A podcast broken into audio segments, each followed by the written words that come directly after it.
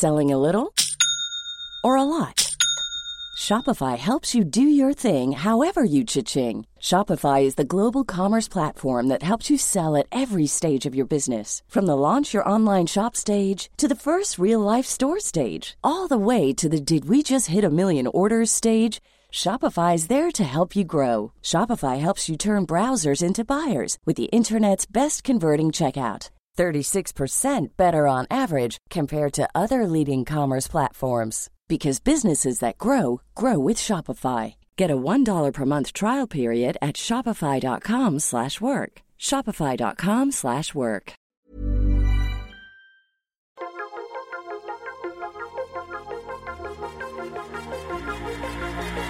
Bienvenue dans le podcast Biomécanique. Je suis Jérôme Cazerolle, ostéopathe à Montréal, et dans ce podcast, je vous propose de partir à la rencontre de sportifs, d'athlètes et de spécialistes de leur domaine. Pour mieux comprendre la mécanique du corps et de l'esprit, pour vous aider à être plus performant au quotidien et surtout en meilleure santé.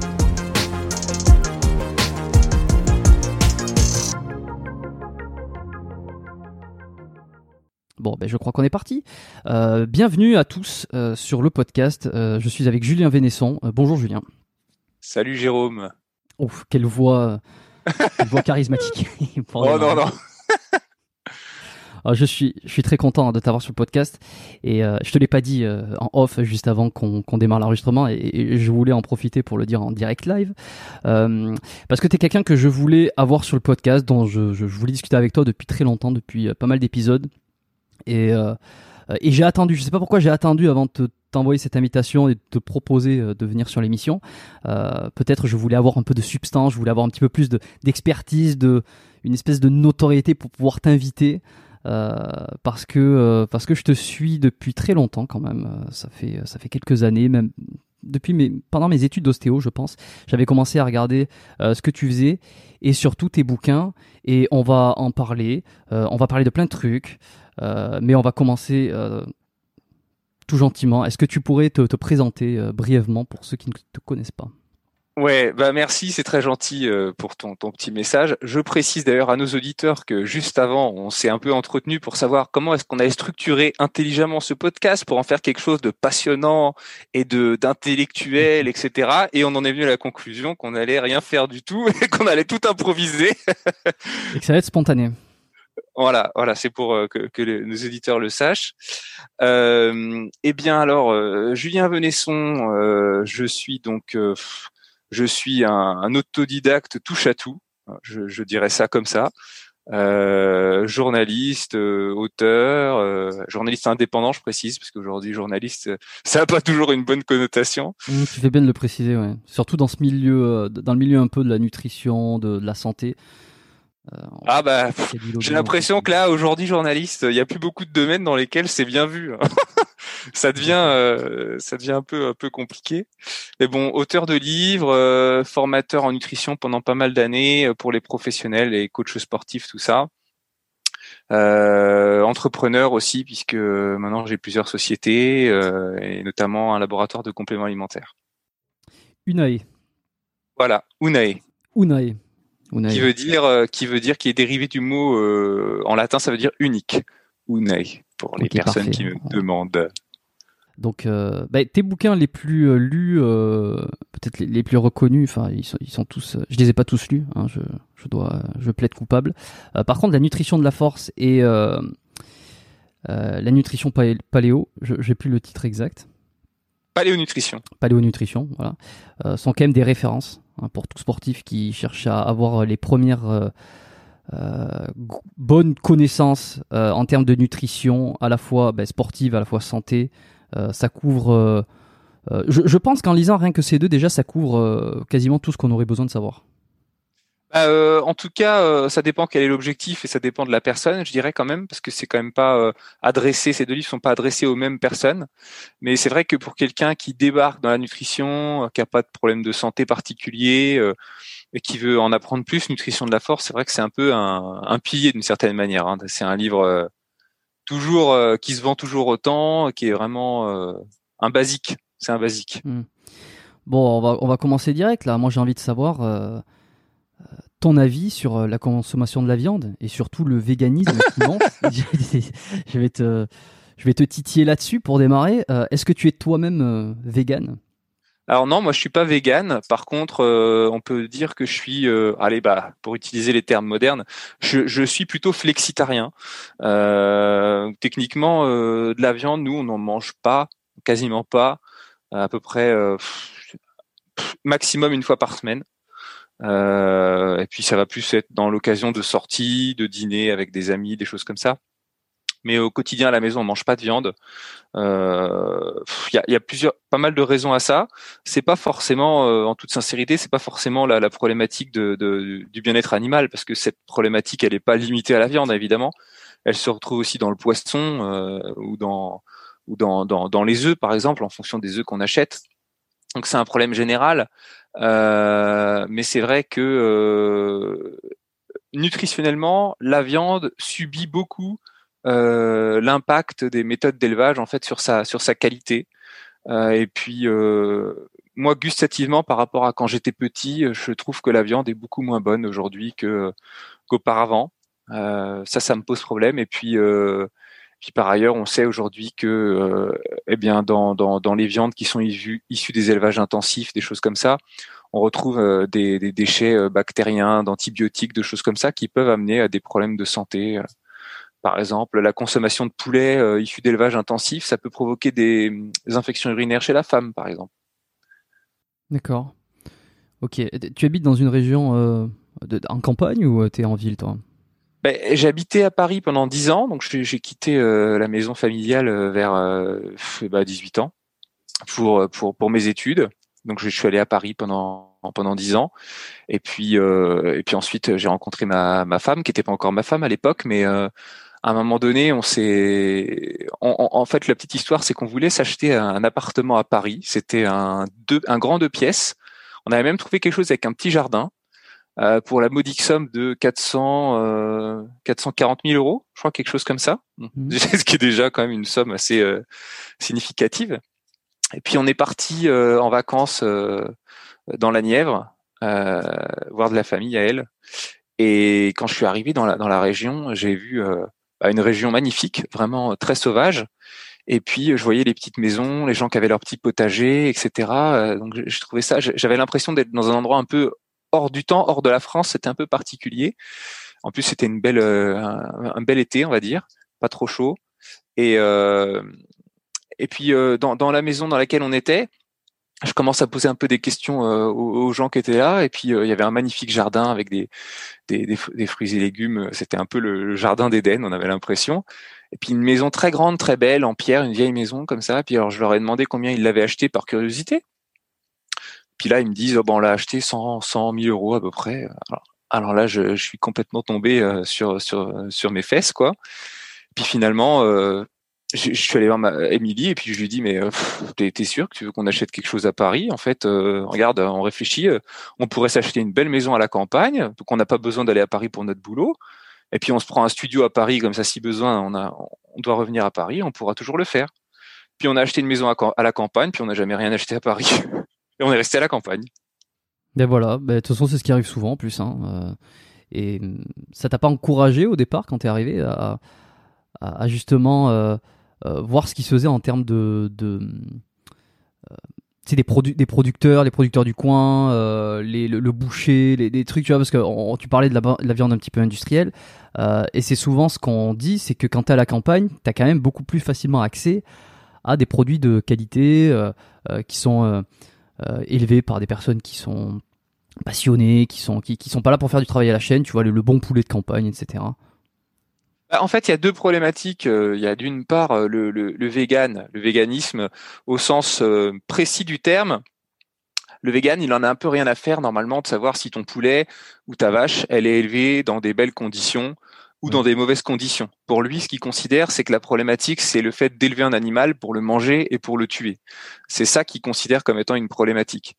Euh, donc en ce sens, si tu veux, le fait d'être à la campagne avec effectivement des, agriculteurs qui font des petites exploitations, ça résout pas le problème auquel euh, s'adresse le véganisme pur. Euh, moi, je suis pas végane, encore une fois. Euh, donc oui, ici maintenant, je connais beaucoup d'agriculteurs effectivement qui font des, des, petites choses locales que, que j'achète et puis certaines que je revends. D'ailleurs, l'huile de cameline qu'on a chez Unae c'est une fabrication d'un agriculteur euh, local, donc c'est une toute toute petite production, donc on a très très peu de bouteilles, mais c'est un produit très qualitatif. Et puis euh, non, ce qui était intéressant, c'est que j'ai pu discuter avec beaucoup d'agriculteurs sur euh, bah, comment ça se passait concrètement, parce que quand on habite en ville, en fait, on est très déconnecté. On se rend pas compte. Mmh. déjà, on est déconnecté de toute façon des questions de, de, de, de vie animale, même de, de, de, biodiversité. Je veux dire, quand vous voyez un pigeon et puis un chat dans une rue, vous n'êtes pas vraiment sensibilisé à la problématique de la disparition des oiseaux, des abeilles, des choses comme ça. Alors que quand vous avez un jardin et que le printemps, bah, il y a toute cette vie qui arrive, quand vous voyez que cette vie, elle disparaît ou qu'elle diminue, vous vous en rendez compte, en fait, et on prend vraiment conscience du problème. Pareil, un exemple euh, vraiment classique, un peu euh, emblématique, c'est euh, quelque chose qu'on entend parfois, c'est les gens qui disent que quand ils prennent leur voiture maintenant, au printemps ou en été, ils ont très peu de moucherons sur leur pare-brise par rapport à quand euh, il y a 20 ou 30 ans. Et ça, effectivement, c'est quelque chose qu'on peut pas forcément constater quand on est en ville, parce qu'on prend pas sa voiture tous les jours. Euh, enfin, normalement, en tout cas, si on est intelligent, on prend pas sa voiture tous les jours pour aller euh, faire les courses ou pour aller au travail. Donc, paradoxalement, la voiture peut permettre de se rendre compte de certaines choses liées, au, mode de vie, enfin à notre environnement. Donc, toujours est-il que j'ai rencontré pas mal d'agriculteurs, dont euh, notamment un en particulier qui est près de chez moi, qui est quelqu'un d'extraordinaire. C'est un, un, monsieur euh, qui euh, maintenant est à la retraite, hein, mais qui donc l'exploitation a été reprise par son fils, qui poursuit son travail. Et lui, c'était quelqu'un qui habitait en région parisienne et qui a toujours eu le rêve d'être paysan. Alors pour lui, le mot paysan d'ailleurs est particulièrement important parce que paysan c'est différent de agriculteur ou éleveur le paysan, c'est quelqu'un qui, à l'origine, lorsqu'il a une ferme, eh bien, euh, il crée un écosystème dans sa ferme, qui est un écosystème qui a du sens et où les animaux euh, ont un rôle en fait. Donc, par exemple, euh, eh bien, les vaches avec lesquelles on va utiliser le lait pour faire du fromage, eh bien, euh, on va bien sûr utiliser le lait pour la crème, etc. Mais elles vont aussi permettre de euh, fabriquer euh, du compost avec leur déjection, qu'on va pouvoir ensuite épandre sur les cultures pour faire pousser les céréales et faire pousser les légumes dans le potager, etc., etc. Euh, donc c'est tout un écosystème où les animaux sont tous nécessaires pour que ça fonctionne bien. Donc il y a des poules. Euh, tout, chez lui, tous les animaux ou presque sont un peu en liberté, euh, à part les, évidemment les, les, gros ruminants. Il y a quand même des, des, clôtures, mais quand on rentre dans sa ferme, c'est assez marrant de voir les canards, les poules. Enfin, tout le monde est un peu là au milieu, et, les chats, etc. C'est assez mignon. Et, euh, et c'est vraiment un homme qui aime les animaux. Donc j'ai vraiment beaucoup parlé avec lui parce que c'est vrai qu'il y a quelque chose de paradoxal dans, enfin, il y a quelque chose qui, qui mérite de la réflexion dans la notion de véganisme. Euh, tout le monde se pose la question est-ce que si je mange de la viande, ça veut dire que j'aime pas les animaux? Ou est-ce que je peux manger de la viande en aimant les animaux? Mais alors, si j'aime les animaux, comment est-ce que je peux accepter qu'on les tue pour pouvoir les manger? En fait, ce sont des vraies questions. Euh, et moi, ce que je pense en discutant avec ces gens-là, c'est que en fait, euh, bah, la, la, mort est un peu inéluctable pour tout le monde hein, d'ailleurs et pour les animaux aussi. Et euh, si on a ce système euh, de, de, paysannerie qui fonctionne bien, euh, qui permet de faire pousser beaucoup de légumes en permaculture sans utilisation de pesticides, etc. Euh, on est obligé d'avoir des animaux. Avoir des animaux, ça veut dire qu'ils vont forcément, dans certains cas, mourir ou être malades, et ça veut dire aussi qu'on va être obligé de les tuer.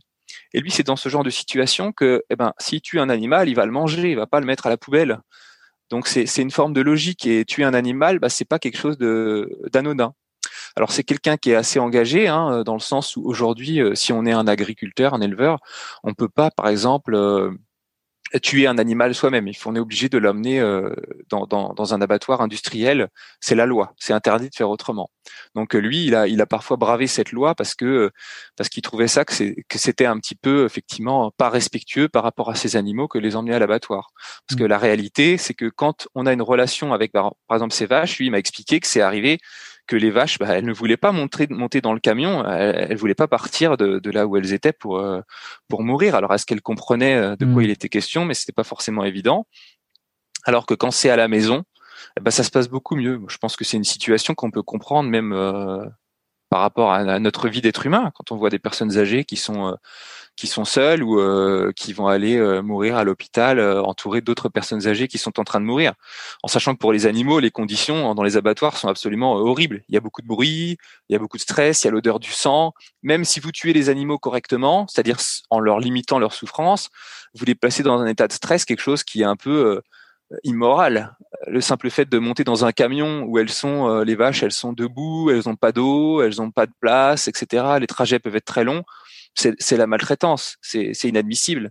Ça, ça devrait pas exister. Mais c'est tout le système qui a un problème parce que euh, la notion d'abattoir industriel que j'explique à l'instant comme étant indispensable, c'est quelque chose de nouveau. Ça n'a pas toujours existé. Hein. Il m'a expliqué que euh, auparavant, en fait, il y avait des petits, euh, il y avait des petits abattoirs de village. Et en fait, les petits abattoirs de village, ils ont été euh, rachetés par des grandes sociétés, des sociétés qui ont grossi et qui sont devenues des très grosses sociétés, qui sont maintenant les abattoirs industriels. On a éliminé, c'est un petit peu comme comme les les magasins. On a éliminé les petits magasins pour faire des grandes, des grands centres commerciaux. Et ce faisant, eh bien, on a laissé de côté encore plus le bien-être animal, le respect de l'animal et le fait de ne pas considérer la mort comme quelque chose euh, d'extérieur à nous-mêmes. Euh, c'est quelque chose qui fait partie de, nous et le fait d'y être confronté, c'est un moyen aussi d'apprendre à la respecter euh, et, aussi de mieux considérer la vie en fait. Et le fait est que quand euh, les, animaux vont des abattoirs, tout, ça c'est caché, on ne voit pas, même quand on achète l'animal, donc les parties de l'animal en magasin, tout est sous plastique, tout est aseptisé, donc on est complètement déconnecté de cette réalité, alors que cette réalité elle existe.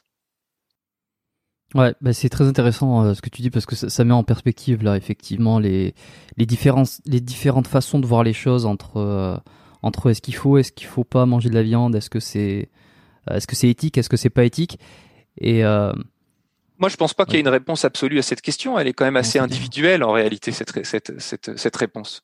Mais c'est ouais voilà cette réponse est individuelle et euh, est-ce que une des manières de répondre à, en tout cas d'avoir une piste de réflexion sur cette sur cette sur cette sur cette thématique, ça serait pas de se demander et je vais te le demander justement. est-ce que ah, parce qu'on on voit de tout. Hein. Est-ce qu'aujourd'hui, on peut dire que l'homme, il est fait pour manger de la viande ou il n'est pas fait pour manger de la viande? Et, pour euh, aller un petit peu plus loin, il y a cette histoire de longueur du tube digestif. J'en ai entendu, on en a entendu tous parler. Il y en a qui disent non, on est fait pour manger de la viande parce que euh, parce que notre tube digestif il est fait pour euh, pour digérer les acides aminés, etc., etc. Et d'autres qui disent non. Alors c'est quoi le, la réalité dans tout ça? Je pense que la, la, réalité elle est beaucoup plus complexe que que ce qu'expose la question en fait. Je vais essayer d'expliquer ça de façon un peu plus précise. C'est des choses que j'ai, dont j'ai beaucoup parlé dans mon livre Paléonutrition sur l'aspect euh, évolution euh, et biologie. Euh, donc, si d'abord on se réfère uniquement à la question évolution, biologie, génétique, corps humain. dans ce cadre-là, on sait que oui, l'être humain un tube digestif qui est adapté à la consommation de viande. Euh, on a un tube digestif qui est très particulier, qui est différent de celui des, singes, de celui des carnivores. On a quelque chose qui est un peu entre les deux. Euh, on a un tube digestif qui est adapté à, manger des aliments plutôt euh, cuits, notamment, notamment les produits carnés. donc on a on a un tube digestif qui est plus long que celui d'un carnivore. Le carnivore a un tube digestif qui est très court pour éviter justement une fermentation de ces produits animaux qui peuvent contenir des bactéries, notamment on voit un carnivore dans la nature, euh, parfois il peut trouver de la charogne, il peut trouver des, restes euh, qui sont là depuis longtemps, donc il ne faut pas qu'il meure évidemment en mangeant tout ça. Donc son tube digestif est très court, hein. c'est le chat par exemple typiquement, pour éviter toute contamination bactérienne, que ces aliments transitent suffisamment vite au sein du tube digestif. Donc nous c'est plus long chez nous. Donc si on mange de la viande faisandée qui n'est pas cuite, il y a très forte chance qu'on tombe malade, voire qu'on décède. Euh, par contre, euh, bah, l'herbivore, par exemple, bah, lui, euh, c'est, un tube digestif qui est beaucoup plus long, avec en plus parfois plusieurs estomacs pour fermenter de façon extensible les produits végétaux comme l'herbe, les feuilles, etc. D'ailleurs, on a c'est une parenthèse, mais bon, certaines personnes qui pensent que oui, alors donc on serait éventuellement, selon eux, frugivore ou crudivore, donc il faudrait manger que des fruits et des légumes, sauf que c'est pas exactement comparable parce que si vous prenez le cas par exemple d'un d'un animal qui mange principalement donc euh, des feuilles, donc beaucoup de fibres, il va fermenter ces fibres et il va les transformer en lipides. Et à la fin, ce qu'il va surtout absorber au niveau de son tube digestif, c'est des graisses. Donc ça, si on va veut... être son, ça va être son, son, son carburant pour euh. Exactement, mm. exactement. Donc si on veut avoir une alimentation qui est comparable à celle euh, d'un herbivore, nous ça voudrait dire en fait qu'il faut qu'on mange directement beaucoup de graisse et non pas beaucoup de beaucoup de végétaux. Donc encore une fois, c'est absurde. Mais bref, euh, effectivement, notre tube digestif, il est fait pour pour consommer de la viande. Ensuite, sur le plan euh, comment expliquer euh, nutrigénétique, euh, on est aussi euh, euh, adapté à manger de la viande parce qu'il y a des nutriments. Euh, à la fois certains sont essentiels, d'autres sont semi-essentiels qu'on ne peut retrouver que dans les produits animaux et qui sont indispensables à une bonne santé. Par exemple, la vitamine B12, euh, la carnitine, la taurine, la choline. ces nutriments-là sont très importants euh, la glycine également ou le collagène. Euh, on peut pas avoir une santé optimale si on les obtient, si on les a pas dans l'alimentation. Ça veut pas dire que si on les a pas, on va mourir. Hein. Ça veut juste dire qu'on n'aura pas une santé optimale. Maintenant, la question que tu m'as posée, c'est pas celle-ci. Euh, enfin, c'est pas que celle-ci. C'est aussi de savoir si tu m'as demandé s'il fallait qu'on mange de la viande ou pas. Euh, c'est pas parce qu'on est fait pour faire quelque chose qu'il faut le faire. Euh, d'une certaine manière, si tu me demandes si je suis fait pour tuer mon voisin, bah, techniquement, j'ai deux bras, deux jambes, je sais me servir d'un couteau ou d'une arme à feu, donc je peux tuer mon voisin. Est-ce qu'il faut que je le fasse? Mmh. Est-ce que, est-ce que implicitement, tu as pas déjà plus ou moins répondu à cette question quand tu as dit euh, que, que en fait, on, on pouvait se passer de la viande au final, mais que on n'allait on n'allait pas être en santé optimale? Bah oui, mais en fait, si tu veux, euh, justement, c'est là où je voulais en venir ensuite. C'est que euh, le fait d'être fait pour quelque chose ne veut pas dire qu'il faut le faire. Ça, c'est le premier, premier, premier point. C'est un point un peu simple, on va dire. Le deuxième point, c'est de dire oui, mais effectivement, comme tu viens de dire, on, a besoin de ces produits animaux puisqu'ils contiennent des nutriments essentiels. Eh ben oui et non. Alors pourquoi oui et non? Parce que euh, l'homme est un animal euh, doué d'intelligence qui utilise son cerveau, la science, au profit de son évolution et de sa survie. Un exemple frappant de ça, c'est qu'on a réussi à coloniser des espaces de vie euh, très au nord de la Terre, donc dans le froid, euh, avec des, ensoleillements euh, très différents, euh, des longueurs de rayons UV très différents que ceux qu'on va trouver par exemple près de l'équateur ou même en France. Et donc, par exemple, dans les pays du Nord, donc Finlande ou même même où tu te trouves d'ailleurs, euh, les rayons UV vont pas avoir une intensité identique à ceux qu'on a ici. Et, la conséquence de ça, c'est qu'au niveau de la peau, on va pas synthétiser de la vitamine D de la même manière. Et la vitamine D, euh, c'est une vitamine, donc par, définition, elle est indispensable au bon fonctionnement de l'organisme et, et, à de nombreuses fonctions. Et euh, on ne peut pas vivre sans vitamine D.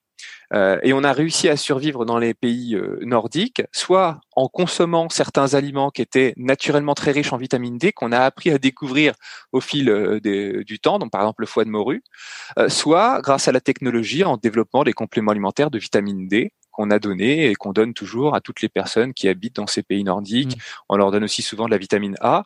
Et tout le monde trouve ça normal de prendre de la vitamine D. Par contre, quand on dit aux gens, ah bah attention, si vous voulez être vegan, il faut que vous preniez un complément alimentaire de vitamine B12, un complément alimentaire de, glycine, de carnitine, de taurine, par exemple. Bah, euh, les gens qui sont pas véganes, ils vont vous dire ah ben non, mais moi je veux pas être dépendant euh, de la prise d'un complément alimentaire.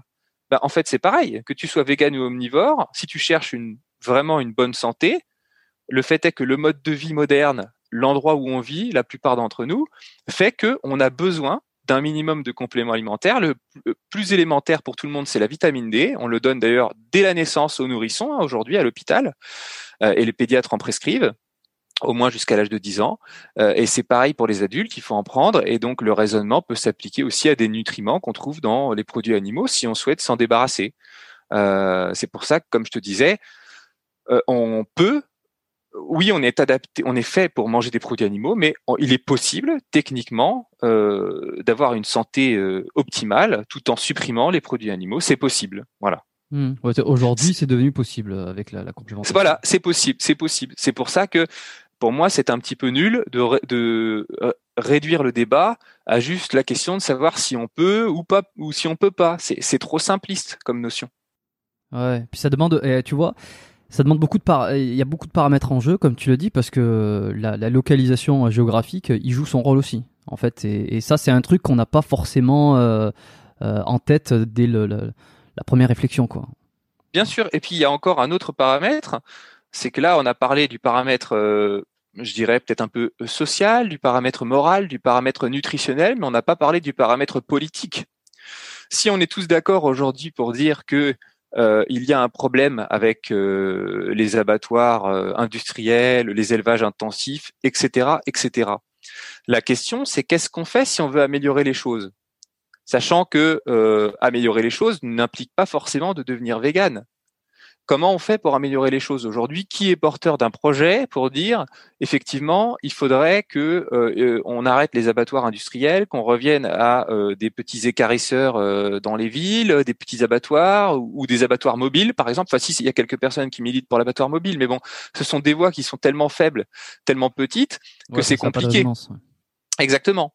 Et si on regarde en tout cas historiquement euh, la politique, euh, les changements sociétaux, bah, ce qu'on constate, c'est quand même, quand il y a eu des, ce qui a déclenché des changements, bah, c'est toujours, c'est très souvent de passer par un extrémisme au départ. Hein, euh, malheureusement, les hommes, je pense, sont beaucoup trop bêtes bah, dans, leur ensemble pour pouvoir être capables de faire des changements euh, effectifs dans leur quotidien pour pour que vraiment que vraiment les choses bougent. C'est exactement comme l'écologie.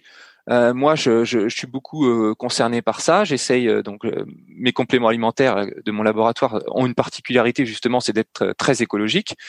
et j'essaye, bah, voilà, dans, dans, le quotidien, de faire attention à pas mal de choses parce que je suis sensible à ça, à la nature. Beaucoup de gens le sont pas. Mais la réalité, c'est que c'est pas parce que moi, dans mon petit mon petit village, je, je, fais des choses que la planète Terre va s'en porter mieux. C'est sûr que c'est bien déjà que de faire des petites choses individuelles, c'est même indispensable. Mais est-ce que c'est suffisant? Si vous avez 100 euh, crétins qui font n'importe quoi et qu'à côté vous en avez 10 qui font les choses bien, c'est très bien. C'est sûr, c'est on est dans un sens positif, mais à l'échelle de la planète, c'est pas suffisant. Moi, malheureusement, je suis pas très très optimiste sur euh, sur la suite hein, à ce sujet. Hein. Hmm. Je pense que pour beaucoup de choses, l'homme a besoin que les choses s'effondrent ou se cassent complètement la binette avant de vraiment réagir. Parce que on a on a un côté un peu bête. On est un peu on a une très grande difficulté en fait à voir au-delà du présent. Oui, on oui, est tout à fait. On, est très dans en fait on est très à regarder ce qui se passe aussi aujourd'hui maintenant dans 24 heures combien je vais gagner à la fin du mois, qu'est-ce que je vais faire le mois prochain quand je vais avec mes enfants? Ou je sais pas. Enfin, on n'est pas très très euh, dans l'ensemble, je veux dire. Euh, puis ça, ça s'arrange pas parce qu'effectivement, euh, au niveau politique, euh, on n'est pas là pour nous aider à nous élever, hein, on va dire. ça se saurait. Donc, euh, donc du coup, en ce, en ce sens, je comprends le véganisme aussi en tant que mouvement politique, en tant que mouvement du changement. Et peut-être, peut-être que il faudra peut-être en passer par là ou par de plus, plus grandes catastrophes, parce qu'aujourd'hui, comme je le disais, hein, le fait que les élevages intensifs permettaient à des bactéries, euh, des, des, des, virus, d'aller impacter la, la, santé publique.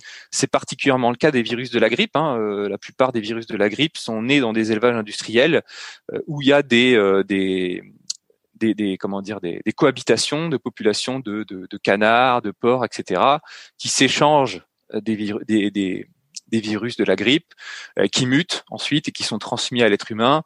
C'est ce qui fait en général les pandémies de grippe, surtout les graves. Euh, donc il y a des problèmes de, de, sanitaires aussi très importants par rapport à tout ça. Donc peut-être qu'un jour, si on a un Covid 24 beaucoup plus dangereux qu'un Covid 19, peut-être que euh, on prendra des mesures, on, on réfléchira un petit peu euh, à d'autres choses. Je veux dire, euh, là, techniquement, euh, la version officielle, juste pour finir là-dessus, sur le Covid-19, la version officielle, donc c'est que c'était dans un marché aux animaux sauvages. Et qu'est-ce qui, a été dit? Apparemment, c'était de dire bon ben on, arrête euh, la vente, euh, je sais plus euh, de, quel tel animal ou je sais pas quoi. Il y a, y a pas eu une, prise de conscience générale de se dire ah oui mais c'est peut-être complètement con ce qu'on est en train de faire en fait avec les animaux sauvages. Et, c'est intéressant, j'ai entendu justement récemment sur euh, je, sais, sur une interview, je crois que que le fait qu'il y ait de moins en moins d'espèces qui est une diminution comme ça, une raréfaction euh, des espèces animales, fait que un virus passe beaucoup plus facilement euh, de l'animal à l'homme, quoi, qui a, a, beaucoup moins de, de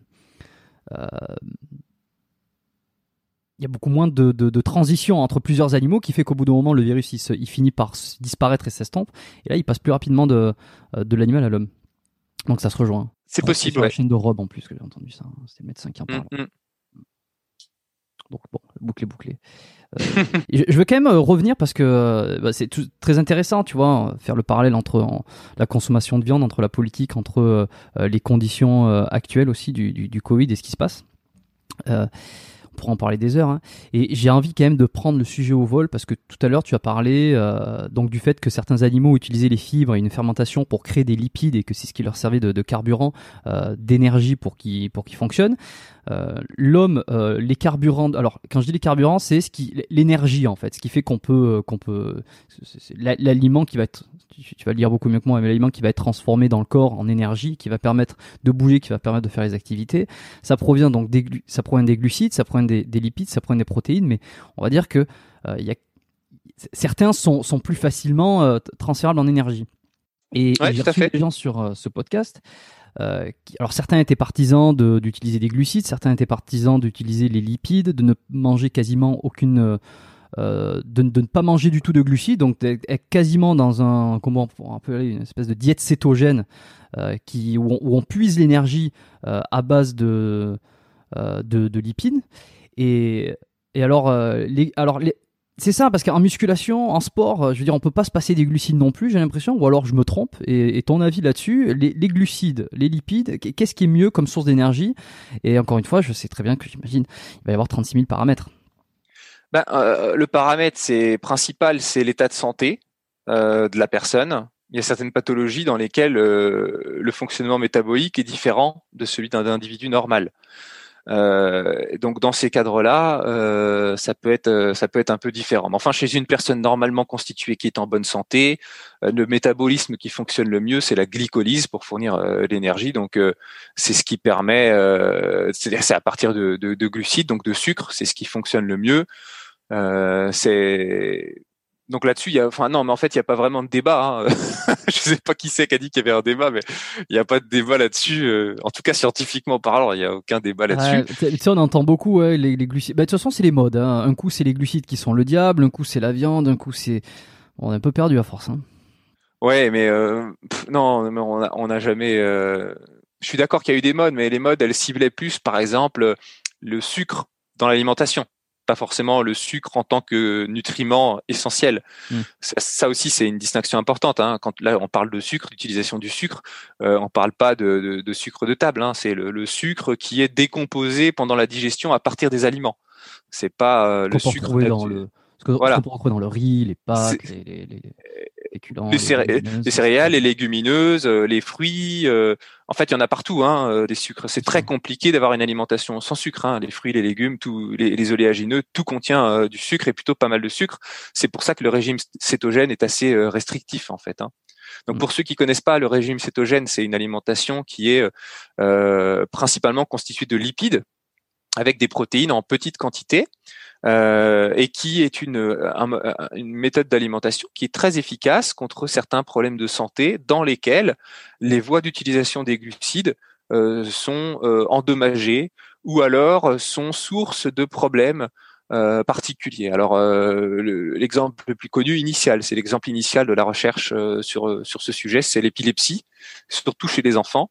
Euh, historiquement, le régime cétogène, ça a été inventé justement pour lutter contre les crises d'épilepsie chez les enfants pour lesquels on ne pouvait pas donner de médicaments antiépileptiques bah, à cause des effets secondaires, euh, parce que les médicaments n'étaient pas faits pour les enfants.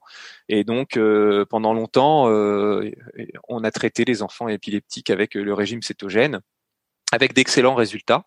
Donc ensuite, il y a eu de nouvelles molécules qui ont été utilisées, mais le régime cétogène a quand même un intérêt euh, dans certains cas, euh, en complément des médicaments ou parfois à la place des médicaments pour certaines euh, personnes. Et ça fonctionne très très bien. donc, d'ailleurs, c'est très intéressant de savoir qu'on ne comprend pas encore à 100% comment ça fonctionne, mais apparemment, la cellule euh, fonctionne différemment, surtout au niveau cérébral, quand elle est euh, nourrie par des corps cétoniques, donc qui sont le produit de dégradation finale des, des lipides. Euh, et ces corps cétoniques stabiliseraient l'activité membranaire électrique au niveau, au niveau, cérébral en évitant qu'il y ait une propagation de trop rapide de l'influx électrique et qui entraîne donc des crises d'épilepsie. Donc ça fonctionne pas sur toutes les formes des crises d'épilepsie, mais sur beaucoup de formes. Voilà. Puis sinon d'autres pathologies qui sont assez intéressante a priori, c'est la maladie d'Alzheimer, par exemple, que certains chercheurs appellent le diabète de type 3, euh, et qui, serait notamment caractérisé par le fait que les, neurones, les cellules cérébrales n'utiliseraient plus correctement le, glucose. Et donc, à ce moment-là, bah, les lipides deviennent une, alternative intéressante. Ok.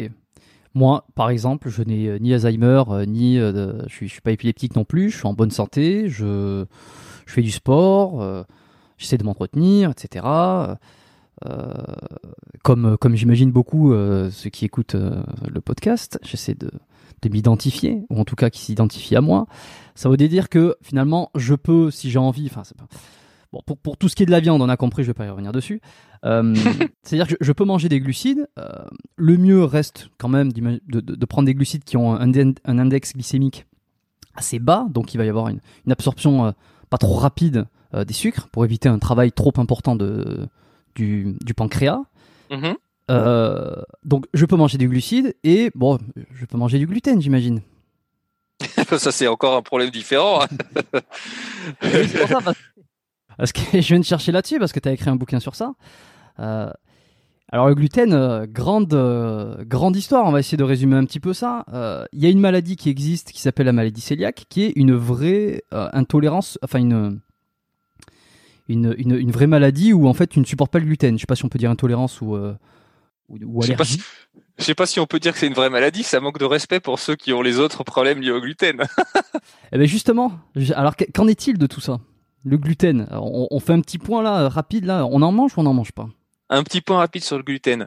Alors le gluten, donc euh, tu as parlé de maladie cœliaque et intolérance au gluten. En fait, c'est synonyme. Hein, ça désigne la même maladie. Quand on parle d'intolérance au gluten, normalement, on parle de maladie cœliaque. Et c'est intéressant parce que le corps médical, il me semble, ne fait pas encore cette, fait une distinction, il me semble.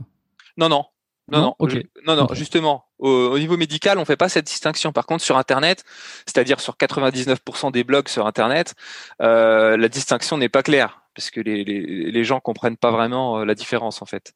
Euh, et cette maladie, elle est particulière parce que c'est une maladie euh, apparentée auto-immune. Enfin, c'est un peu compliqué à expliquer, mais c'est une maladie dans laquelle, quand on mange du gluten, chez des personnes génétiquement prédisposées, on va générer des peptides qui vont provoquer une attaque auto-immune des cellules intestinales et provoquer tout un tas de symptômes généraux euh, euh, et, intestinaux notamment. Je dis généraux parce que cette maladie, elle peut avoir des complications très graves, euh, et notamment, bah, par exemple, un cancer du tube digestif, par exemple. Je l'ai déjà vu, moi. Donc c'est pas quelque chose d'anodin. C'est-à-dire que chez ces personnes-là, manger du gluten, c'est vraiment grave et, dangereux. Donc il faut faire vraiment, vraiment très attention. D'ailleurs, c'est des personnes qui ont du, enfin, qui, qui, sont quand même handicapées par ce mode d'alimentation parce que le gluten, on en retrouve quand même partout, ou presque. Eh ben oui, parce que donc la particularité de cette maladie, c'est que comme c'est une maladie auto-immune, euh, ça veut dire que, euh, enfin c'est une particularité générale des maladies auto-immunes. Notre système immunitaire, euh, quand on a une maladie comme ça, réagit à la moindre protéine, c'est-à-dire que même une quantité infime peut alimenter la réaction auto-immunitaire qui est néfaste. Ça veut dire que les gens qui ont une maladie cœliaque peuvent pas, par exemple, manger du chocolat dans lequel il y a écrit peut contenir des traces de gluten. Pour eux, c'est dangereux. Euh, par contre, on va en parler ensuite, mais quelqu'un qui a un autre problème lié à la consommation de gluten, ce qu'on appelle en général la sensibilité au gluten, lui, il peut manger du chocolat qui contient des traces de gluten. En général, ça va pas lui poser problème. Voilà. ça, répond, euh, ça répond au fait que moi, admettons, je ne suis pas, euh, enfin admettons, on va pas l'admettre, je, ne suis pas intolérant au gluten. je peux en manger, il n'y a pas de problème, quoi. C'est bon pour la santé. Le gluten, non, c'est pas bon pour la santé. Ça n'a aucun, aucune vertu particulière. Le gluten, c'est simplement des, certaines protéines qu'on retrouve, enfin, ces protéines majeures qu'on retrouve dans le, dans le, dans le blé et dans, et dans les autres céréales, enfin, dans la plupart des autres céréales, bien qu'il y ait d'autres noms pour les autres céréales. Euh, mais non, non, non, ça n'a aucun, aucun bienfait particulier. Alors, j'ai vu qu'il existe aussi des, des, des steaks, de steaks de gluten qu'on appelle le sétan ah ça c'est vraiment, bah, c'est un truc vegan, c'est une invention vegan, mais je ne la recommande pas, y compris aux véganes. Euh, le, problème du gluten, c'est un problème un peu euh, controversé, euh, un peu un peu complexe en fait. Quand j'ai écrit mon bouquin, c'était c'était un peu le le début, mais le, sujet a rapidement pris une ampleur un peu public, c'est-à-dire moi-même par exemple, je suis passé dans la tête au carré sur France Inter pour parler de ce, de ce truc-là. J'ai été interviewé rapidement sur France 2 au JT.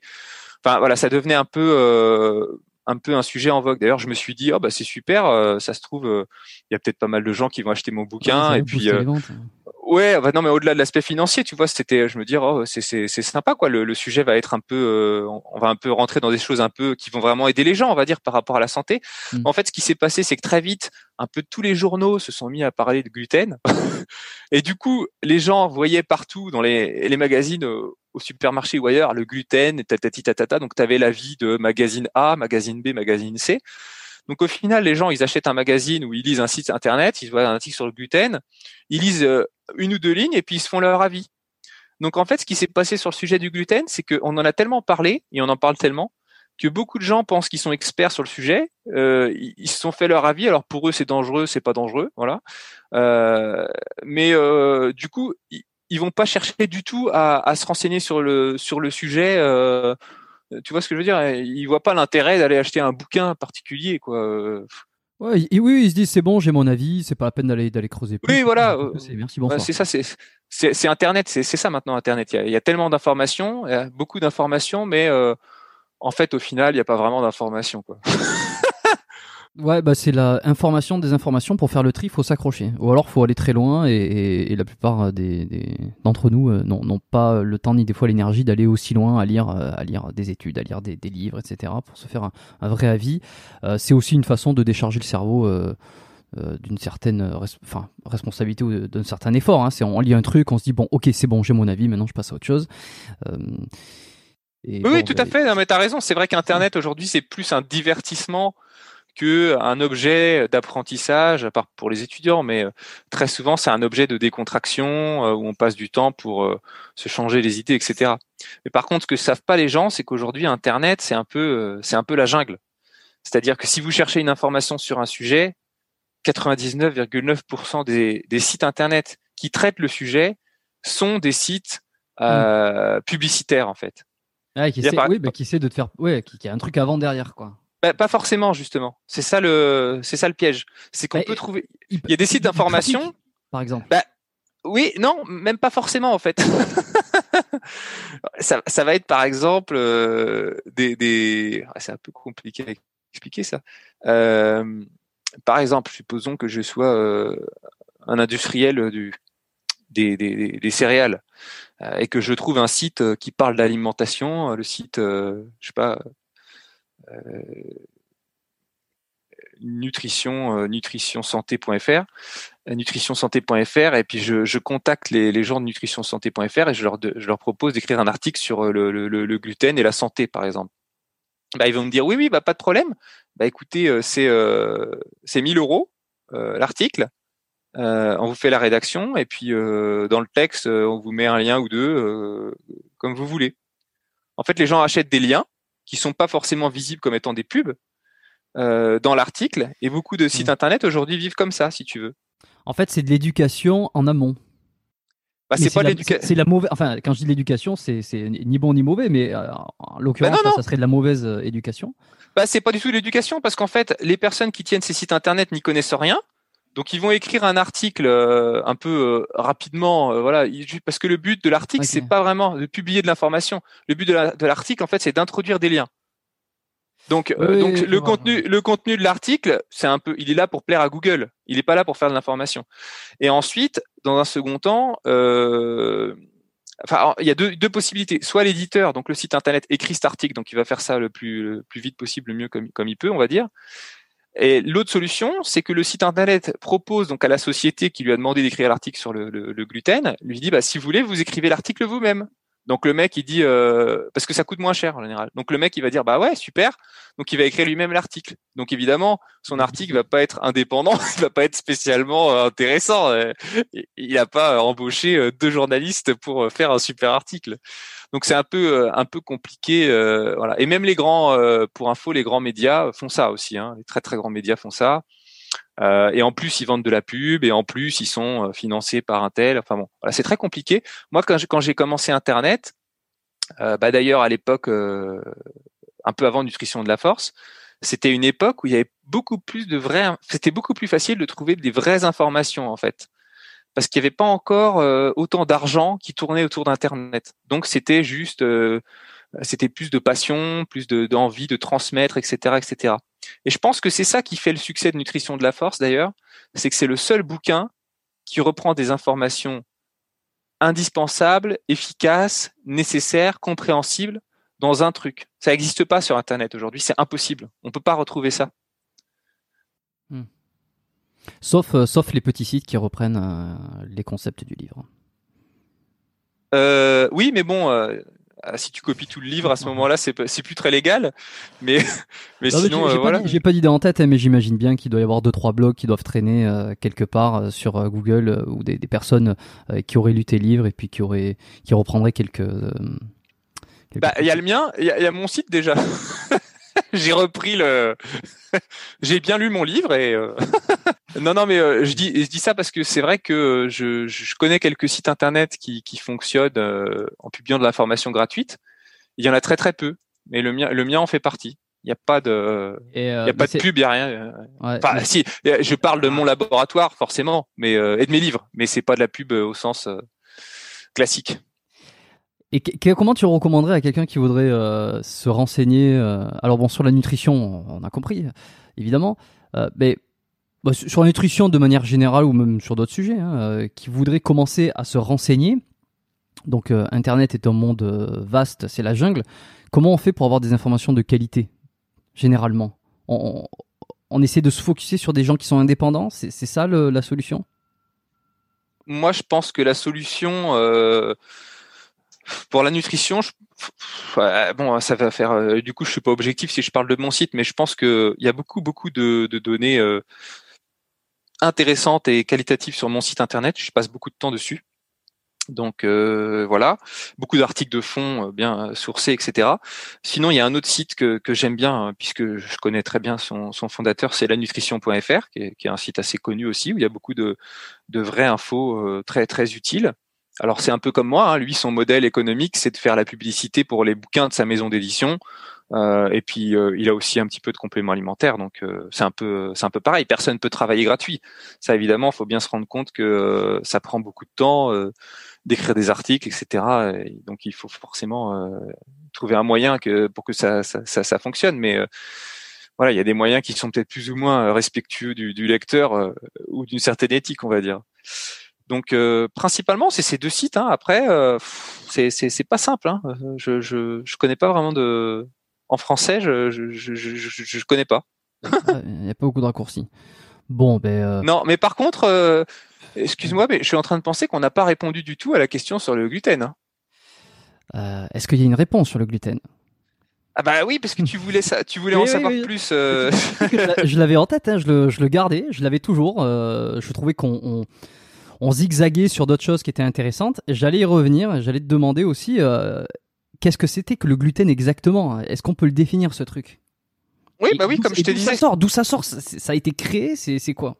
Ah non, le gluten, c'est une protéine naturelle qu'on retrouve dans les céréales à gluten, donc notamment le blé, l'épeautre, euh, l'avoine, euh, l'orge, le seigle, la plupart des céréales, on va dire, hein, euh, contiennent, euh, contiennent du gluten. Donc c'est une protéine naturelle. C'est une protéine qui confère à ces céréales euh, une, une résistance et une élasticité quand on quand on moule les, les, graines. Donc la farine, c'est ce qui permet de faire du pain avec en fait, avec la farine. Vous pouvez pas faire un pain avec de la farine de riz sans ajouter des additifs ou mélanger à d'autres farines, par exemple, parce que elle n'est pas panifiable, c'est-à-dire qu'elle gonfle pas comme va le faire de la farine de blé.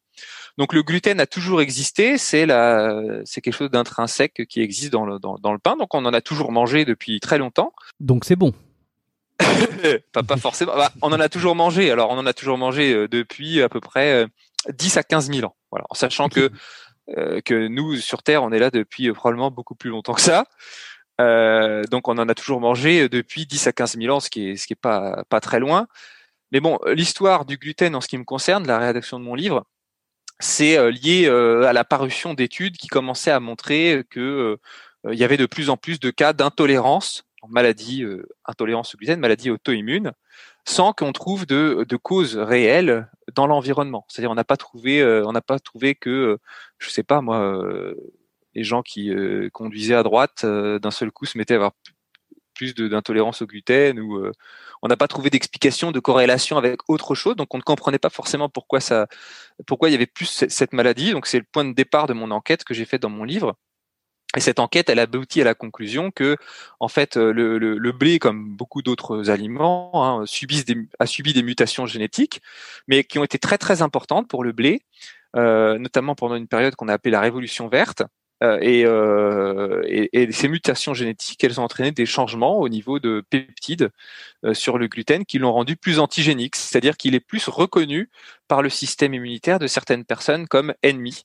Et par conséquent, eh bien, il peut déclencher plus souvent des maladies intolérance au gluten que par le passé. Et en parallèle, on a constaté depuis, je sais pas, 15 ou 20 ans, parce que c'est toujours difficile de donner un point de départ à ça, mais on a constaté qu'il y avait des gens maintenant qui développaient des symptômes liés à la consommation de gluten, alors qu'ils n'ont pas cette fameuse maladie intolérance au gluten, qui est une maladie auto-immune. Ils ont une autre maladie, une nouvelle maladie. Et cette maladie, donc, on l'a appelée sensibilité au gluten. Alors c'est une maladie un peu complexe parce que euh, on travaille toujours sur les mécanismes. Donc aux dernières nouvelles, on pense que ce serait peut-être des inhibiteurs de trypsine. Donc c'est des molécules protéiques qui, se retrouvent au sein du gluten, mais c'est pas spécifiquement le gluten qui serait le problème, euh, mais qui euh, qui provoquerait des réactions inflammatoires au sein de l'organisme chez certaines personnes et qui expliquerait pourquoi est-ce que les symptômes de la sensibilité au gluten sont des symptômes généraux, variés et complexes. C'est-à-dire que par exemple, il y a des cas de personnes qui euh, eh bien, euh, peuvent déclencher des migraines simplement à cause du gluten. ils arrêtent de manger du gluten, ils ont plus de migraines. Ou alors ça peut être euh, des douleurs articulaires, de l'arthrose. Ça peut être, il y a même des cas de schizophrénie. C'est rare, mais il y a des cas de schizophrénie liés à la, consommation de gluten chez certaines personnes. Ils arrêtent de manger du gluten, ils sont plus schizophrènes. voilà, donc beaucoup de problèmes de santé chroniques pour lesquels on trouve pas de solution, de la fatigue chronique, des choses comme ça. Euh, qui sont liés à la consommation de gluten. Donc, si tu faut faire des tests, des tests, des tests alimentaires déjà. Eh ben, le problème, c'est que les tests sont pas fiables. Les tests alimentaires ah. aujourd'hui permettent pas de diagnostiquer une sensibilité au gluten. Le seul moyen vraiment efficace de le savoir, c'est de faire le test euh, en réel, c'est-à-dire d'arrêter de consommer du gluten mhm. et de voir si les problèmes de santé qu'on a disparaissent. Combien de temps on a...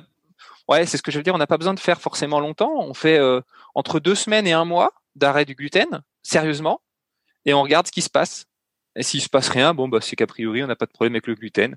Par contre, si on, a des problèmes qui disparaissent, bah, c'est qu'on a, on a une intolérance, on a un problème lié avec le gluten. D'ailleurs, il faut faire très attention à ça, parce que euh, euh, si jamais vous découvrez que vous avez euh, un problème lié au gluten, en arrêtant de manger du gluten, vous n'avez pas toute la réponse. Vous avez uniquement une partie de la réponse. Vous savez que vous êtes soit sensible, soit intolérant, mais vous ne savez pas si vous êtes sensible ou intolérant.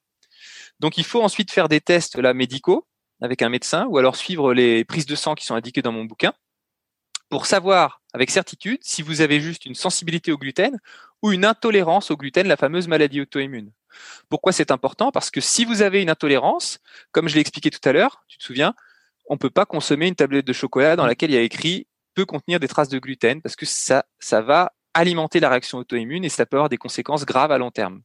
Alors que dans la sensibilité, on peut manger ce fameux chocolat qui contient des traces de gluten. Dans la sensibilité, la notion de quantité est importante parce que je l'ai expliqué juste avant, c'est une maladie qui est une maladie en fait inflammatoire liée à l'absorption de protéines inflammatoires. Comme toute maladie inflammatoire, il y a un seuil, c'est-à-dire que si on ingère des petits composés inflammatoires en toute petite quantité, c'est pas grave. Le système immunitaire, le corps va bien gérer. Mais au bout d'un certain seuil, il va plus gérer. Et, ok. Et est-ce que ça serait possible euh, que que quelqu'un qui, qui euh, je vais reprendre mon exemple encore une fois. Euh, moi, je me sens plutôt bien. J'ai pas l'impression d'être dans un état inflammatoire euh, permanent.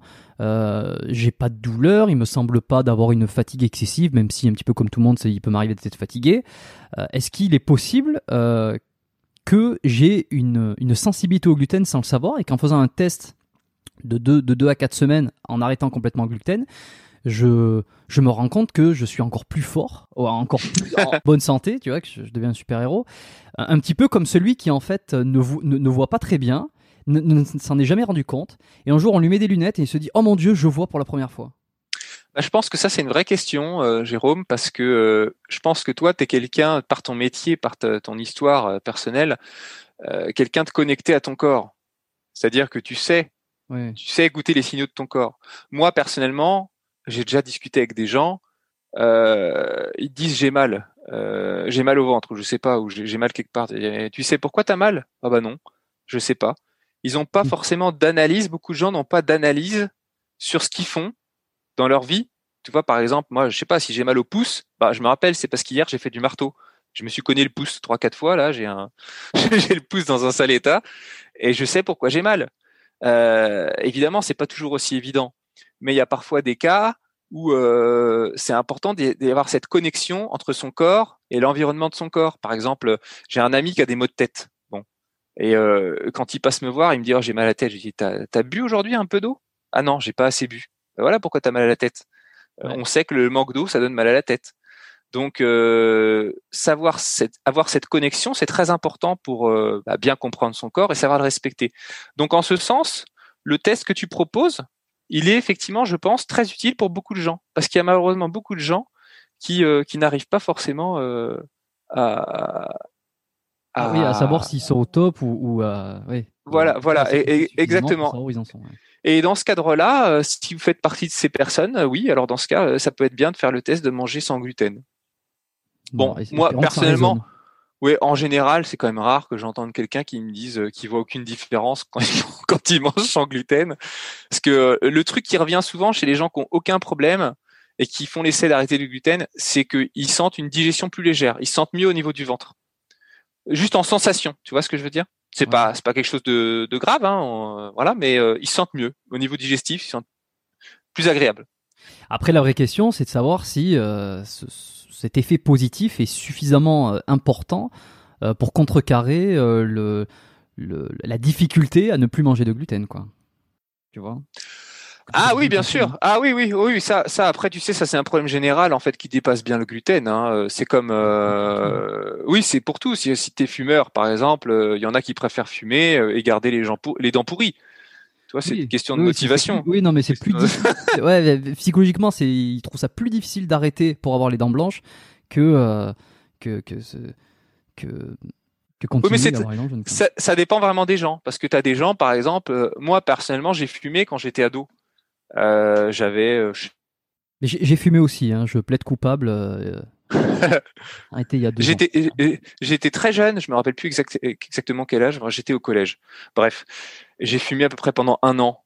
Et en fait, j'ai arrêté de fumer parce que je supportais pas cette notion de dépendance euh, psychologique. Euh.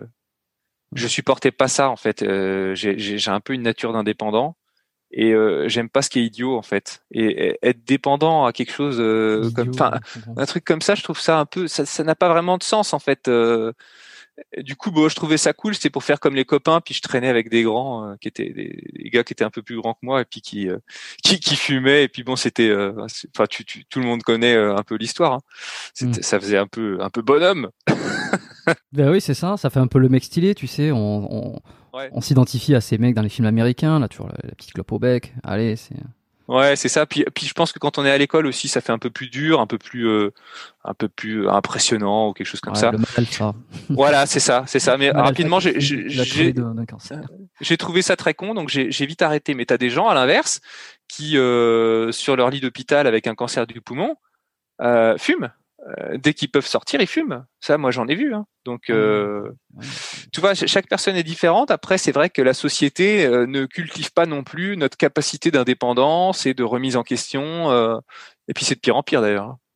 Hein. remise, en, remise en question de, de, de l'ordre établi. alors, c'est ça. La remise en question d'une manière générale, c'est quelque chose qui est qu'on perd. Alors, il y a des irréductibles gaulois qui restent qui, qui essaye de justement de, de, faire réfléchir les gens. J'essaye de faire partir de, de, faire partie un petit peu de ces gens-là, mais bon, euh, à travers les podcasts, à travers les, les gens que j'essaie de recevoir, à travers la discussion que qu'on a, euh, si ça peut faire réfléchir, euh, tant mieux. Hein. Moi, j'adore réfléchir. Je pense que les gens, l'idée de, de, réfléchir, de remettre en question est intéressante, mais après le faire concrètement au quotidien et de, de, de jour en jour, c'est une autre paire de manches. Mais bon, euh, quand on voit, c'est pas pour critiquer les réseaux, tu vois, il y a du bon, il y a du mauvais, mais quand on voit certains réseaux sociaux, Instagram pour pas le citer, il y a du bon, il y a du mauvais, mais il y a quand même sacrément du mauvais dedans, quoi. Euh, les téléréalités, les, les, les, trucs. Il faut savoir, il faut, il faut choisir les gens qu'on suit. Mais c'est vrai qu'il y a des fois, tu te dis, putain, quand t'entends des conneries pareilles sur certaines, euh, certaines chaînes, sur certains trucs, pas nécessairement la nutrition, hein, dans n'importe quoi, tu te dis, mais c'est incroyable d'avoir des centaines, je pense à quelqu'un en particulier, je vais pas le dire, euh, qui a rien à voir avec la nutrition ou la muscu ou. ou mais c'est qui alors? Je te le dirai en off. Est-ce qu'on est qu'on peut avoir euh, la première lettre? Non. Oh. C'est un, un O, mais vous trouverez jamais. Alors peut-être que j'ai des potes qui écoutent le podcast et peut-être que euh, ils sauront de qui je parle. Mais ah c'est Honche, Jean Honche. Non non non, non dis, pas ça. Je veux absolument l'avoir sur le podcast. non c'est pas Jean. Jean Honche il dit euh, il dit pas de conneries. Euh, en tout cas s'il s'il en a dit, euh, il en a pas dit beaucoup. Et mais des fois, tu vois des centaines de milliers de personnes qui suivent des gens et tu te dis c'est quand même incroyable d'écouter des, des, conneries pareilles. Enfin, bon, on va pas refaire le monde. Bon, on a, en fait, on a changé de télé. On a, oui, bah oui, mais là, on a changé de télé. Les jeunes, euh, les jeunes sont passés sur euh, sur Instagram et puis sur les autres, euh, les TikTok, etc. C'est la télé des jeunes. Ouais. ouais mais ça fonctionne, ça fonctionne sur le même principe, hein, d'ailleurs, hein. puisque tous les gros, les gros, les grosses stars de, des réseaux, bah, principalement leur, ce qu'elles diffusent, c'est orienté autour de la notion de publicité. Donc c'est un peu comme comme ce qui passe à la télé. Euh, et puis euh, effectivement, c'est peut-être encore pire parce que dans une émission de télé, euh, à la télé, à une époque, il y avait des émissions un peu culturelles, de débat. On pouvait être un peu dissident et discuter de façon intéressante. Maintenant, je crois, plus, je crois que ça, que ça existe plus. Enfin, je regarde plus la télé depuis longtemps. Ouais, c'est non, moi non plus, je regarde plus la télé. Je pense que c'est des plateformes, des plateformes comme TikTok, effectivement. Enfin, je, encore une fois, je critique, je connais pas bien, mais est-ce que tu pense que euh, entre deux conneries sur TikTok, il y a quelque chose de très sensé. Peut-être, hein, bah, peut J'en sais rien. Moi, j'ai jamais, je, je, je vais pas dessus. Euh, hmm. je sais pas. Ouais, je, je, comprends pas à quoi ça sert. à faire des vues, à faire des vues, à ramener du trafic et à vendre des choses derrière, de toute façon, comme comme tout. Euh, bah, vendre, c'est pas, c'est pas, pas, forcément un mot sale de vendre. Hein, non, mais euh... non, ça dépend ce que tu vends. Ouais, ouais et puis euh, c'est ouais, enfin bon. Il y a une phrase, il y a une phrase de toute façon tant qu'il y a des cons pour acheter, c'est un peu ça aussi. Après, qui est euh, la, qui la faute quoi, ceux qui achètent ou ceux qui vendent. Mais parce que ceux qui vendent, parce qu'il y en a qui achètent. Ah ouais, oui, mais bon, oui, oui, c'est sûr. Non, mais c'est sûr. Mais après, bah moi je crois que la faute, la faute, c'est aussi euh, la faute à, à la société et à l'éducation. Hein. C'est pas forcément à ceux qui vendent ou à ceux qui achètent. c'est à ceux qui éduquent. Bah oui, mm. parce que euh, je veux dire, euh, il y a une très grande différence entre un enfant qui est éduqué dans une famille où euh, dès son plus jeune âge, il est déjà devant la télé avec ses parents à regarder des trucs ou sur, l'ordinateur, voilà, ou un enfant qui va d'abord commencer à lire des livres, à discuter, à je sais pas moi, à prendre de la nature, à regarder comment ça se passe les choses, à bricoler, à faire des choses concrète, euh, ça fait façonne pas du tout le même euh, le même être humain. Mm. Tiens, je, raconte une petite anecdote, Jérôme, si tu veux bien. Oui, bien sûr. Hier soir, j'étais en balade dans j'étais en on était on était en balade. Bon. et avec notre fils, hein, donc qui a deux ans.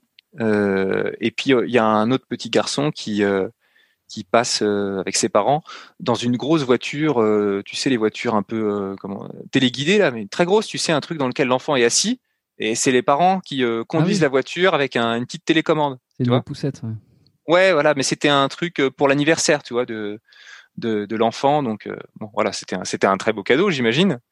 Et donc on a regardé ça, on était contents, ça nous a fait rigoler, c'était sympa. En plus, les gens sont très, en question sont très sympathiques. Et, et du coup, au fond de moi, je me suis dit, effectivement, à partir d'un certain âge, quand les enfants sont confrontés à d'autres enfants qui ont une possession euh, que eux n'ont pas, bah, ils sont jaloux. Ils disent, euh, ils aimeraient l'avoir. Ah, moi aussi, je veux, euh, je veux ça, je veux ci, etc. Et si tu regardes chez l'adulte, c'est un peu pareil en fait. T'as le mec, t'as ton voisin qui vient de s'acheter, je sais pas moi, une Porsche, une villa, je sais pas quoi. Et tu dis, ah ouais, moi aussi, je veux la Porsche et je veux la villa. Il y en a qui raisonnent comme ça. Hmm. Et il y en a d'autres qui raisonnent en disant ah ouais ouais c'est super bah je suis super content pour vous, les affaires marchent, franchement, bravo, bah, super quoi, je suis, je suis content. C'est pas du tout la même chose en fait. C'est comme quand tu as quelqu'un qui est malade, par exemple, dans ton entourage.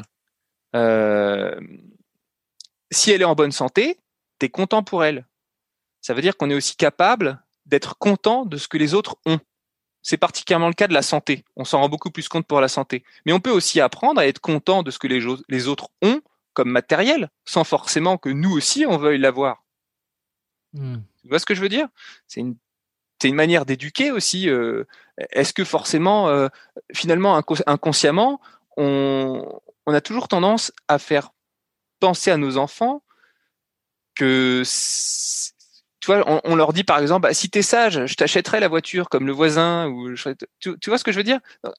De, de, façon euh, de façon profonde, on nous apprend depuis le plus, plus jeune âge à vouloir toutes ces choses comme étant des récompenses, des choses comme ça, et tout est façonné autour de ça. Quand tu vas dans un magasin aujourd'hui, l'étalage, euh, la caisse, tout est fait pour te donner envie. Et pour un enfant, c'est le cauchemar. L'enfant, il arrive là-dedans, euh, ah ça c'est super, mais je peux pas l'avoir. Il y a plein de trucs, on me propose plein de trucs, mais je peux pas l'avoir. Donc tu cultives toute une frustration, tout un truc euh, hyper malsain. Et puis après, euh, comment veux-tu t'étonner que quand il arrive à 18 ans et qu'il a un peu d'argent de poche, il achète toutes les conneries qui passent? C'est normal. Hmm. Ouais, ouais, non, mais c'est intéressant ce que tu dis euh, sur, sur ça, sur l'éducation des enfants par rapport à, tout ce, tout ce qu'on peut avoir, tout ce qu'on peut se comparer aussi, beaucoup. je dis, je dis pas que j'ai la solution d'ailleurs. Hein. Non, non, mais c'est l'une des, l'une des, des, solutions.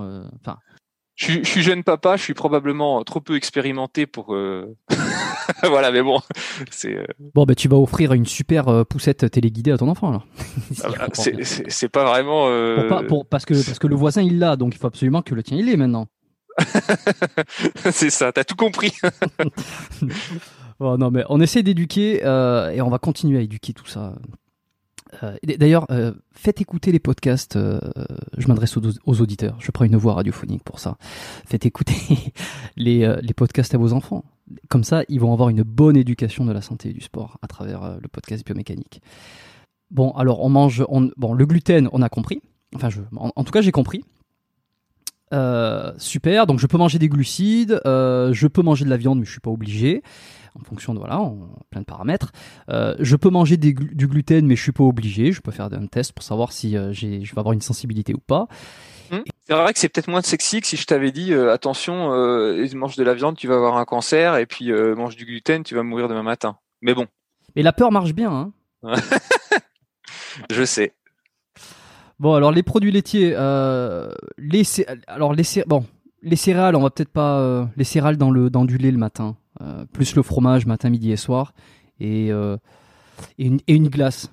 Et une glace pour terminer. Et, un, jus d'orange pour finir. C'est une vraie question ou euh? Non, je te taquine. Je te taquine parce que je prends tous les trucs qui sont qui sont ah, c'est j'ai pas c'est difficile d'avoir il y a tellement de choses dans la nutrition dans le la santé. C'est bien c'est pas bien. C'est pour ça tu vois je j'en rajoute parce que ah oui. c'est pour vraiment se rendre compte qu'il y a tellement de trucs euh, et même moi qui enfin je, suis pas un expert du tout mais je me suis beaucoup intéressé à tout ça euh, et je suis très content qu'on en fasse euh, tout un qu'on en discute tu vois. Mais je, je me suis intéressé à tout ça à la nutrition aux macro micro euh, nutriments manger être pour être en bonne santé manger pour les performances euh, manger pour prendre de la masse musculaire, pour perdre, pour sécher, pour perdre du gras.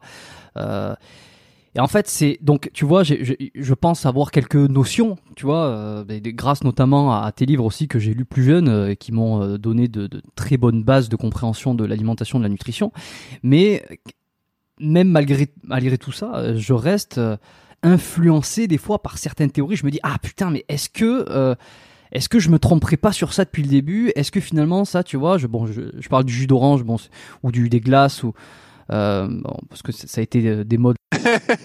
manger des glaces avant de dormir. J'en sais rien, j'ai aucune idée en fait, tu vois. Et, euh, j'aurai peut-être l'occasion d'en discuter plus tard. Mais alors les produits laitiers. Ouais, excuse-moi, je t'ai embrouillé avec tout ça. Non, je t'en prie. Non, non, je t'en prie. Non, non, c'est très intéressant. le fait est que ce qui perd aussi les gens, c'est une forme de sophisme qui consiste à dire qu'on a absolument besoin d'une réponse scientifique détaillée pour savoir quoi faire. C'est un peu comme euh, finalement, euh, comme pour l'écologie en fait. Aujourd'hui, la vision de l'écologie, c'est qu'il faut plus de technologie et que c'est la technologie qui va nous sortir euh, du, de la problématique écologique. Et toi, Mais c'est un, bah, c'est pas que j'y crois pas, c'est que c'est un dogme. Bah d'ailleurs, tu, bah d'ailleurs, tu vois ta question, ta question, tu n'y crois pas. Hmm. C'est-à-dire que c'est c'est érigé en religion. Euh, On, on, on ne remet même plus ça en question. On considère que c'est la seule solution. Euh, la science est, est une nouvelle religion et elle va nous sauver. Je dis pas que c'est pas ce qui va se passer, en fait, j'en sais rien. Je dis juste que c'est bizarre qu'on se questionne pas sur la chose. Comment ça se fait? Qu'est-ce qu'on a On n'a pas une réflexion pour savoir Ouais. si est-ce que c'est plausible que la science nous sorte de toutes les problématiques écologiques auxquelles on est confronté, ou est-ce que finalement la solution aux problématiques écologiques, c'est même une forme de décroissance scientifique, c'est-à-dire d'a- d'arrêter d'attendre de croire que le progrès va tout faire à notre place? Tu vois ce que je veux dire? Si on regarde jusqu'à présent, en tout cas, bah là aussi c'est assez nuancé. On peut dire que le progrès a certainement amené des choses qui sont bénéfiques pour l'homme et l'environnement, mais il a aussi amené beaucoup de choses qui sont pas bénéfiques pour l'homme et pour l'environnement. Mais alors pourquoi je dis ça? C'était euh, par rapport à quoi la question déjà? Ah par rapport à l'alimentation? L'alimentation et, et j'étais euh, un peu plus Ah oui. là sur les Ah oui, produits. sur les, les, jus- les produits laitiers et les jus de fruits. Bon, les jus de fruits, on n'est pas, on n'est pas obligé, hein, parce que d'ailleurs. Non, non, mais quoi je fais une parenthèse parce que c'est c'est intéressant, c'est que les personnes qui disent qu'il faut boire des jus de fruits, euh, voire beaucoup de jus de fruits parce que c'est très bon pour la santé, euh, utilisent cet argument-là, c'est-à-dire qu'ils ils se basent uniquement sur la science. Euh, ils disent c'est la science, la, science a dit que c'est bon, on pouvait boire des jus de fruits. Moi, je suis pas forcément, je suis pas déjà la science. Si on l'analyse techniquement, elle sait pas ce qu'elle dit, premièrement. Mais deuxièmement, euh, je pense qu'il faut pas attendre que la science ait toutes les réponses. Il faut aussi utiliser euh, de l'empirisme. C'est, je pense que c'est important en nutrition, et notamment le fait que les aliments qui sont les mieux adaptés pour nous, qui nous permettent de garder une bonne santé, c'est les aliments naturels, les moins transformés possibles.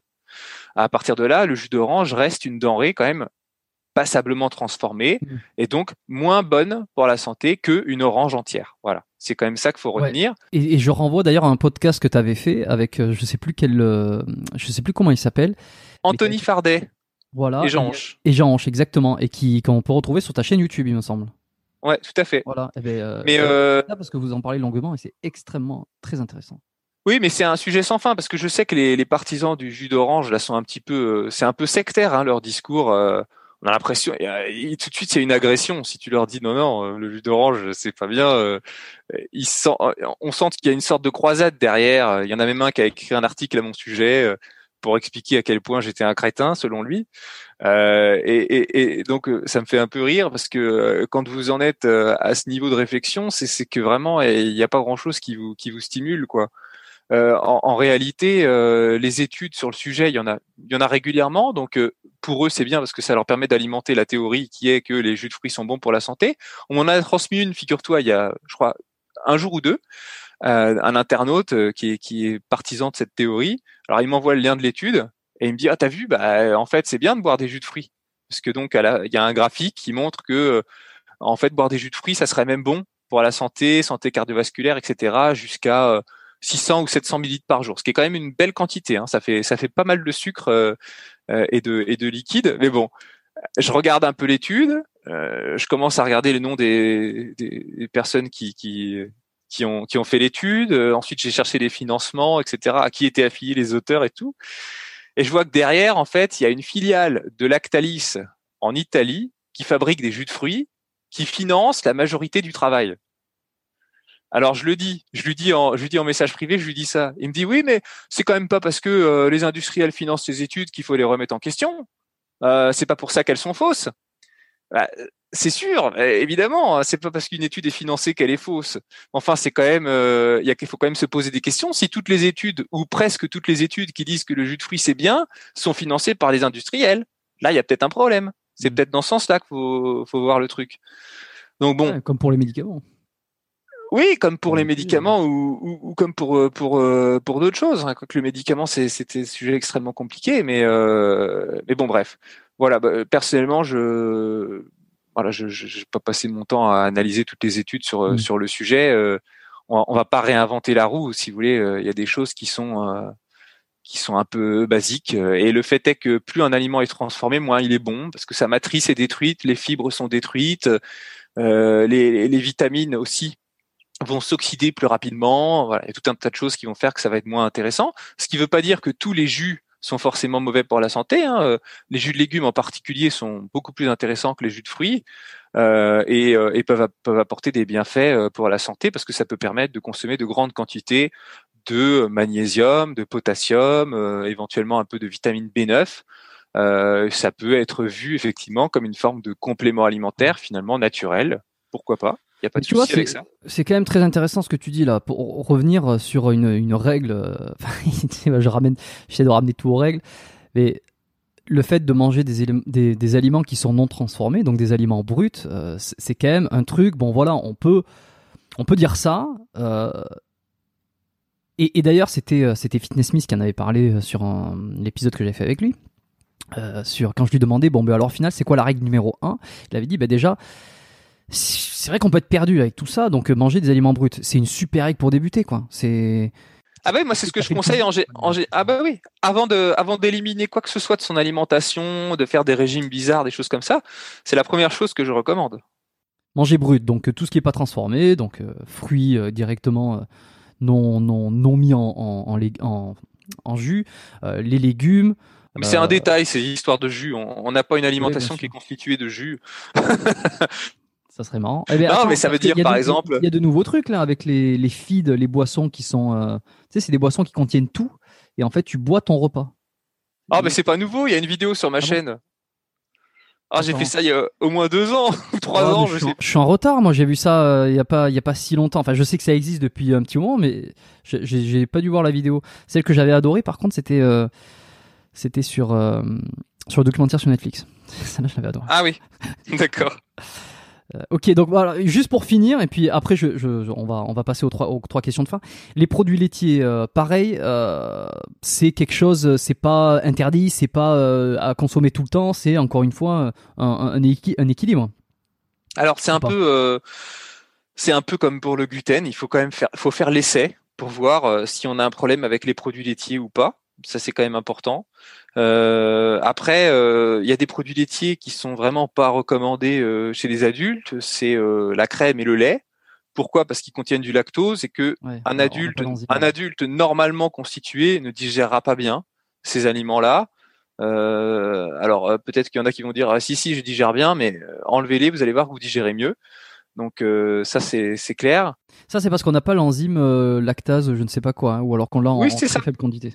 Ah, et, d'ailleurs les, les, les, asiatiques euh, en ont, quasiment aucun aucune enzyme, et ce qui fait qu'ils sont encore plus sensibles, intolérants aux produits laitiers, au, lait en tout cas.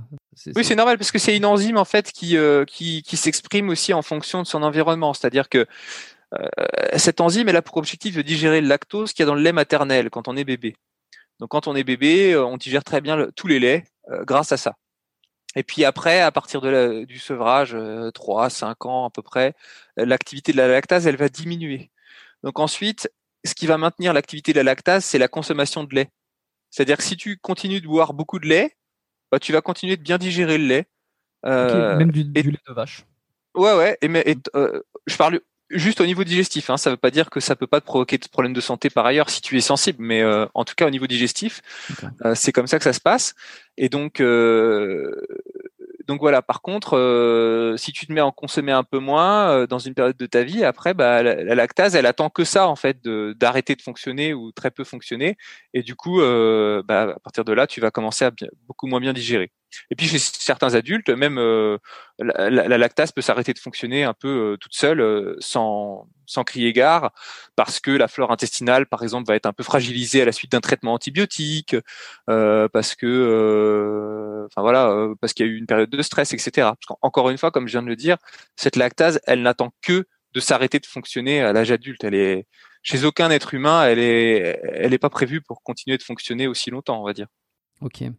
Et tout ce qui est les fromages, tout ce qui est fermenté, par exemple, ça comporte beaucoup moins de lactose, c'est ça, et donc on est plus, on peut en manger c'est beaucoup mieux. C'est beaucoup mieux en tout cas niveau digestif. Les fromages, euh, les yaourts aussi sont plus intéressants. Bah, pour les probiotiques, c'est pas vraiment des sources mmh. importantes de probiotiques. Euh, ah les quantités. moi. Ouais, non. Euh, beaucoup de fromage pour avoir un super. non, les quantités qu'il y a dedans sont pas sont pas forcément suffisantes, mais en tout cas, c'est pas forcément mauvais. Après, euh, il faut éviter d'en manger trop aussi, parce que la problématique du, du fromage, c'est que c'est très riche en calcium et en phosphore. Et euh, si l'alimentation par ailleurs n'est pas qualitative, c'est-à-dire que euh, elle est trop pauvre en fruits et légumes par exemple, bah, ça peut provoquer euh, un déséquilibre de la balance potassium, phosphore et calcium, magnésium, ce qui va favoriser les calculs rénaux, les tendinites, les, mmh. les, les, problèmes cardiovasculaires, etc. Enfin voilà, de façon globale, c'est pas bon d'avoir un déséquilibre en faveur du phosphore. Ok, donc donc pour un fromage, un fruit, comme ça on équilibre bien. Ouais, je ne saurais pas dire la proportion, mais euh, non, je plaisante. par exemple, faut pas en manger à tous les repas, quoi. Ça, c'est clair que ça va pas. Si vous en mangez, c'est un repas par jour. Du fromage hein. et une portion, on est d'accord, pas le camembert en entier. Ouais, on est d'accord. euh, et pour les probiotiques, euh, pour les probiotiques, est-ce qu'on on va se on peut se complémenter en probiotiques? Est-ce que on est obligé? Est-ce que euh, Bah non, il faut en avoir besoin, sinon ça sert à rien. et alors, comment c'est qu'on peut en avoir besoin? Bah, c'est compliqué, ça dépend un peu du problème, mais euh, mm. je dirais que bah, déjà si on a des problèmes digestifs, des problèmes digestifs qui ne passent pas, euh, même en améliorant l'alimentation, bah là, là, il faut prendre des probiotiques. C'est, c'est, c'est, ça va être bien utile. Si par exemple vous devez avoir un traitement antibiotique, il faut prendre des probiotiques pour éviter de, de trop détériorer la flore intestinale. Voilà, ça c'est l'utilisation basique, c'est celle-ci. Et euh, est-ce qu'il faut les, associer à des prébiotiques? J'ai entendu ça, que c'était très important, pré et probiotiques en même temps, sinon c'est sinon c'est quasiment euh, inutile. Non, non, non, non. C'est bien qu'il y en ait dans le produit, mais c'est pas indispensable qu'il y en ait. En fait, si on n'a pas, avec une alimentation normale, vous avez des prébiotiques dans tous les fruits et légumes. Ce sont les fibres en fait hein, qui vont nourrir les bactéries. Donc euh, c'est pas c'est pas obligatoire, c'est pas rédhibitoire pour un complément alimentaire de pas en avoir. C'est bien qu'il y en ait, mais c'est pas obligatoire.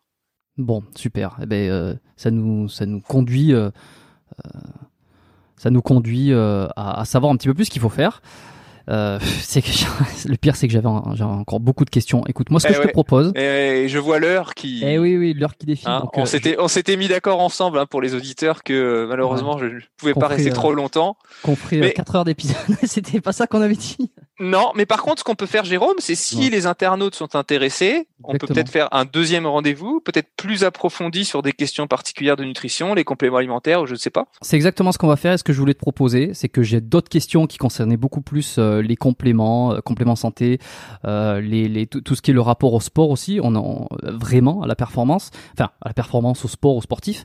donc on y reviendra sur un autre épisode. est-ce que cette, est-ce que ça te dit?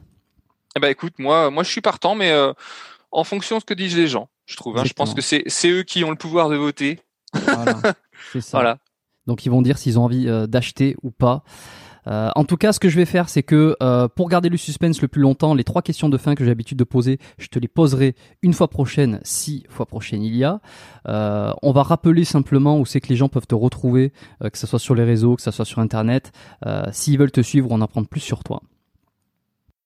Tu veux le faire ou tu veux que je dise? Oh ben, je te laisse me le dire.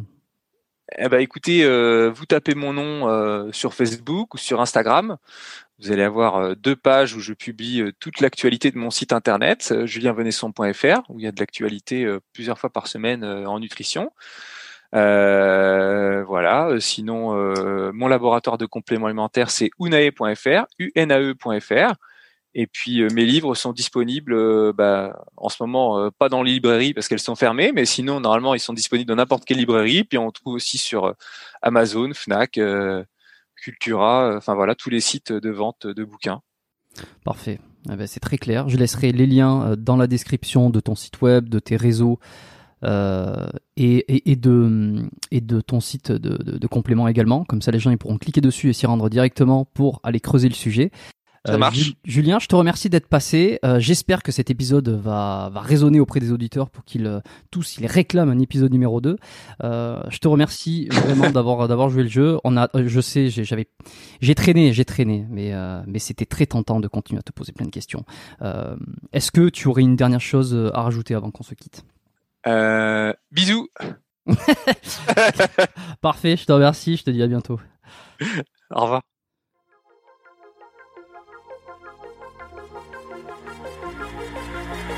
Merci d'avoir écouté cet épisode du podcast Biomécanique jusqu'au bout. Vous pouvez l'envoyer à deux de vos amis ou le partager sur vos réseaux sociaux. Merci également de lui mettre une note de 5 étoiles avec un petit commentaire sympa. C'est ce qui me permet de mieux ressortir dans les classements. Laissez-moi votre email sur biomécaniquepodcast.com slash lettres et je vous enverrai l'épisode de la semaine ainsi que la lettre biomécanique une fois par mois où je vous partage mes meilleurs conseils et recommandations. Vous avez écouté le podcast Biomécanique. Je suis Jérôme Cazerolle et je vous dis à très bientôt.